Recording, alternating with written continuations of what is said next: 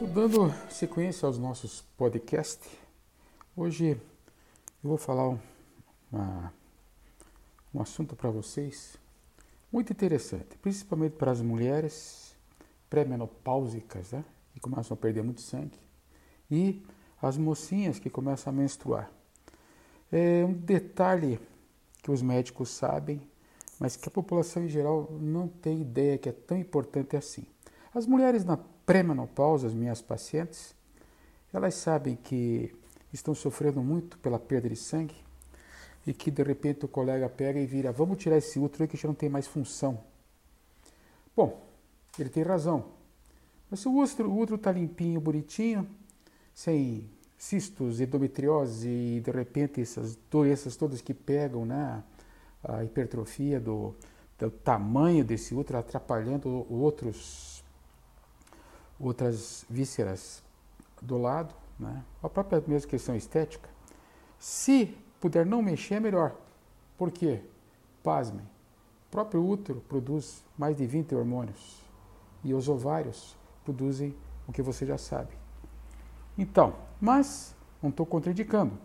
Por quê? Vocês vão ver dentro do meu discurso, né? vocês vão entender que sim, é importante vocês terem um acompanhamento inteligente, inteligente desse grande problema que ataca mocinhas e é, senhoras na faixa aí acima dos 50 anos de idade, ou agora, tão precocemente, né, elas param de menstruar com 42, 43 anos. Né? Bom, então vamos entrar no caso da minha querida paciente chamada Paula. Né? Oi, Paula, tudo bem? É, pô, a gente sempre está vindo aí, né? Só que agora a coisa me pegou, rapaz, você não quer saber. Me conta, Paulinho, o que está acontecendo? Olha, eu até que vinha vindo controlando essa menstruação aí. Mas, menino, ultimamente parece uma torneira aberta. Então, eu faço um movimento, tem que sair correndo, porque aquilo vem muito sangue. Isso aí é sinal de fertilidade, é, pô? É, é sinal de falência, viu? Opa, Hoje você está mais nervosinho, não? Estou sim. Estou porque o assunto é muito pesado. Você está com a torneira aberta e está perdendo sangue que é produzido na tua medula espinhal, na, na, medula óssea, e que você tem que ter como reserva. Sangue é vida, filha. Viu? Do sangue vem a energia vital. Da energia vital você transforma isso aí em ter vida ou não ter vida. Por exemplo, me conta mais de, de sintomas que estão acompanhando você nessas noites e nesses dias maravilhosos que você tem passado menstruando desse jeito? Bom, ela falou, eu acordo de hora em hora, né? Vou lá no banheiro, né? Porque, putz, aquilo mais incomodado, tá? só que quando eu volto eu não consigo dormir mais. Então estou durante o dia extremamente cansada, irritada, nervosa, soltando os cachorros em cima do marido. Não sei como é que ele me aguenta, mas tudo bem. Diz que isso é normal, né? Diz que a justiça agora deixa a gente matar eles, mas tudo bem, vou dar um desconto.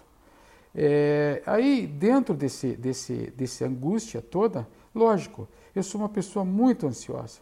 Fiquei, você me conhece, né, por tanto tempo, né? Fiquei muito ansiosa, muito nervosa, irritada, não consigo dar conta de mais nada. É, e um grande detalhe, sabe? Eu fiquei muito assustada acho que esse Covid que veio aí. Mas não é, não, porque já antes desse Covid, um ano, um ano e meio de lá para cá, eu tenho, tenho, me sentido muito assustado. Então, é, eu estou lá na cozinha tal, de repente meu marido vem, o menor barulho, eu ah, e reclamo, e, e, xingo, e não sei o quê. Putz, coitado do cara, né? Daí, olhando para Paulinha, falei, Paulinha, você não tinha esse rosto tão pálido assim, né? Então, o que acontece? Você está pálida, os lábios estão pálidos, põe a língua para fora, eu quero ver a língua tua está afinada, tá? não tem revestimento e também está meio, meio emparedecida. Então, é, se você raciocinar, essa perda de sangue teu já está começando a ficar na cara. Não na cara da, do sentido popular, né? Na cara é que você está registrando essa falta de sangue, de, não de, na produção no teu caso, mas de perda mesmo pela, pela essa questão né, da, da do, do sangramento vaginal que você tem, certo? Ah, seria interessante ele fazer aqui uma, a questão do hormonal, pedir os exames todos dessa provável modulação hormonal. Vamos pedir exames aí de, de imagem desse útero, desse tamanho, para ver se tem alguma lesão. Às vezes até tem algum outro problema junto, né? Dor você não tem, né, Paulinha? Não, não tenho, não. É só, só esse sangramento. Então tá legal. E de repente, se for necessário, eu vou dizer uma coisa para você. Vai ter que tirar outro, filha, porque desse jeito que você está aí não dá, não. É, doutor, eu acho estranho, sabe? O senhor não fala para ninguém, não? Ah, agora é comigo mesmo, não falo. Doutora, e estou tendo confusão mental. Você acredita? Eu fico num estado ali da memória, assim, às vezes eu, parece que eu, eu fico no ar, sabe? Fico passeando, fico vazio, assim, sabe? Então, será que eu não estou ficando louca? Pois é, dona Paula. Se imagina, coitada dessas meninas púberes, tá? Essas meninas púberes que vêm essa menstruação e o sangue também vai faltar. Estava cheio de sangue o corpinho delas. De repente começa a faltar sangue. Porque essa menstruação vem, elas perdem sangue e aí começam a ter uma série de condutas que são típicas do adolescente, né? Bagunça, confusão, certo? Tudo fiado numa síndrome XYZ, não, Z, né? Porque não tem nem contato com o mundo mais. E aí a mamãe e o papai vêm cobrar, né? Tá? Aí chega e para a mamãe diz assim: Então vamos sair, mamãe? Vamos, vamos lá no. Hoje não dá nem para mais para supermercado. Tá? Então tá bom, vamos passear, vamos tá.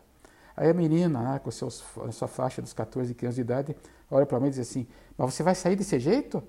Como? O que, que tem? Eu sempre, eu sempre vesti assim? Não, eu não vou sair com você, que é isso, você está muito bagunçada. Que é isso? Por que, que vão pensar de mim lá fora? Uma série de condutas e confusões né, que você não quero culpar essa, só essa questão, mas tem muito a ver com esse arranjo hormonal que a menina está começando a passar e está se reestruturando nisso, né? Você não tem filho nessa idade, né? Paulinho, você está aí agora com o quê? 51, 52 anos, né? Tá já está com bisneto, né? Mas se você for ver bem objetivamente, é uma época que se tem que respeitar e tem que entender que essas menstruações têm que acontecer normal até o dia que parar a menstruação, na menopausa. E aí na menopausa é outra história, né? O principal sintoma da menopausa é que são aqueles calorões, certo? Porque antes vazava, né? Você tinha frio interior. Agora não tem mais sangramento. Aí para e esse calor todo sobe. E não deixa de ser um sinal que existe um vazio de yin não vou entrar nesse detalhe, mas é vazio da, da, da energia in tua, da essência, que tem explosões de calor e elas sobem para o seu cérebro. E aí vem uma série de coisas também né, comportamentais. Bom, moral, moral da história, né, dona Paula? Mulher é complicado, né, dona Paula? é, Paulinha, não é fácil. Então, o que acontece? Voltando a enfocar essa questão da energia do coração. Olha que coisa mais bonita, hein? Chineses Todo esse discurso que estou dando para vocês aqui hoje tem é, um diagnóstico dentro da medicina chinesa. Não é colocador de agulha, gente. É diagnóstico da medicina chinesa. É nobre o negócio. Tá? É, dentro dessa visão, vocês têm o quê? Vocês têm é, uma, uma característica da pessoa tá? que vai é, ter a perda do sangue e, de acordo com a filosofia da medicina chinesa, a mente será privada de sua residência. Olha que coisa bonita que eles escrevem. Então você tem alma, você tem mente e você tem corpo físico. A tua mente é o teu, vamos dizer assim, ego e superego, que freiam a loucura da alma.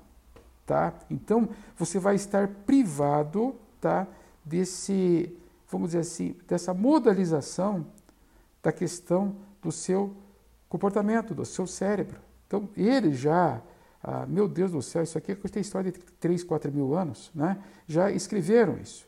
E nós agora estamos fazendo exames para dizer a mesma coisa, mas tudo bem. Ainda a figura do médico é muito importante para escutar o paciente e poder colocar nesses mais de 300 formas de, de modulações que as pessoas apresentam. Tá, vamos lá, vamos continuar nossa conversa aqui, certo?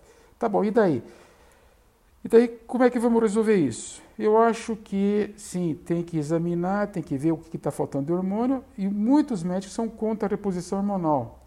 Eu acho que tem que ser feita porque viver nesse inferninho aí nem de graça.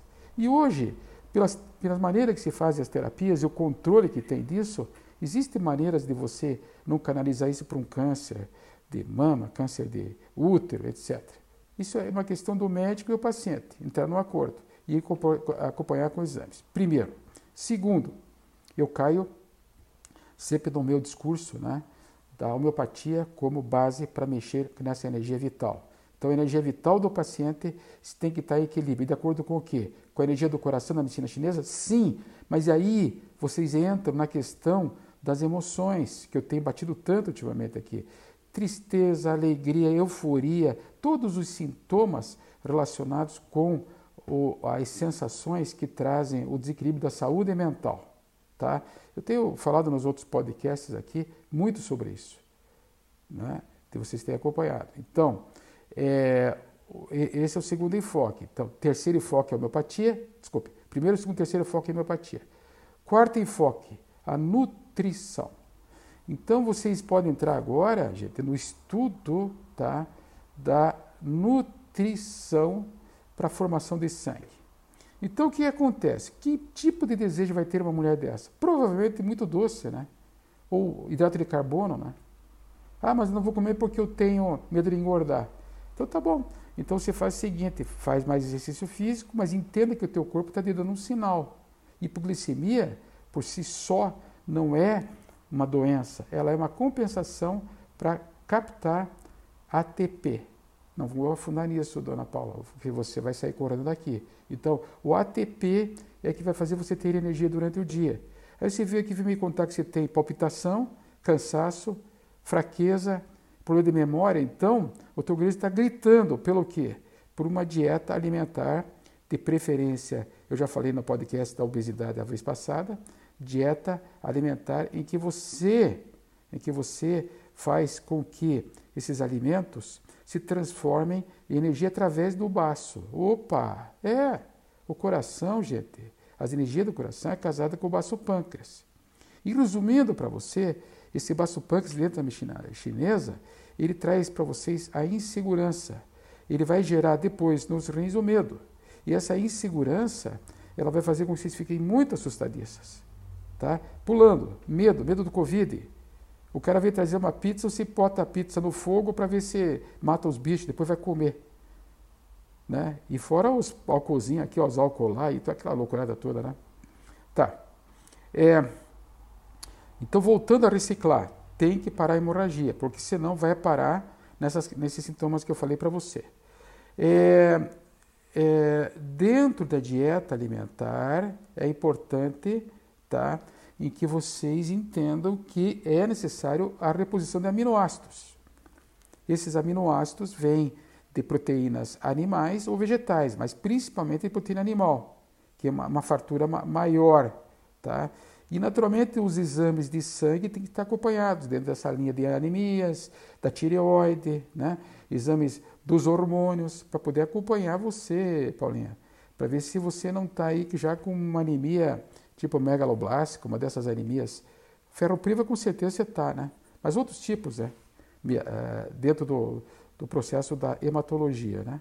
Mas tudo bem, tá? Não vamos fugir, vamos voltar para o nosso discurso aqui, tá bom? Então, o que fazer? fazer uma, é, muito exercício físico, mas preste atenção no que eu vou falar agora. Quando você tem esses sintomas todos durante o dia, tá? pode ser simplesmente uma deficiência da energia do coração.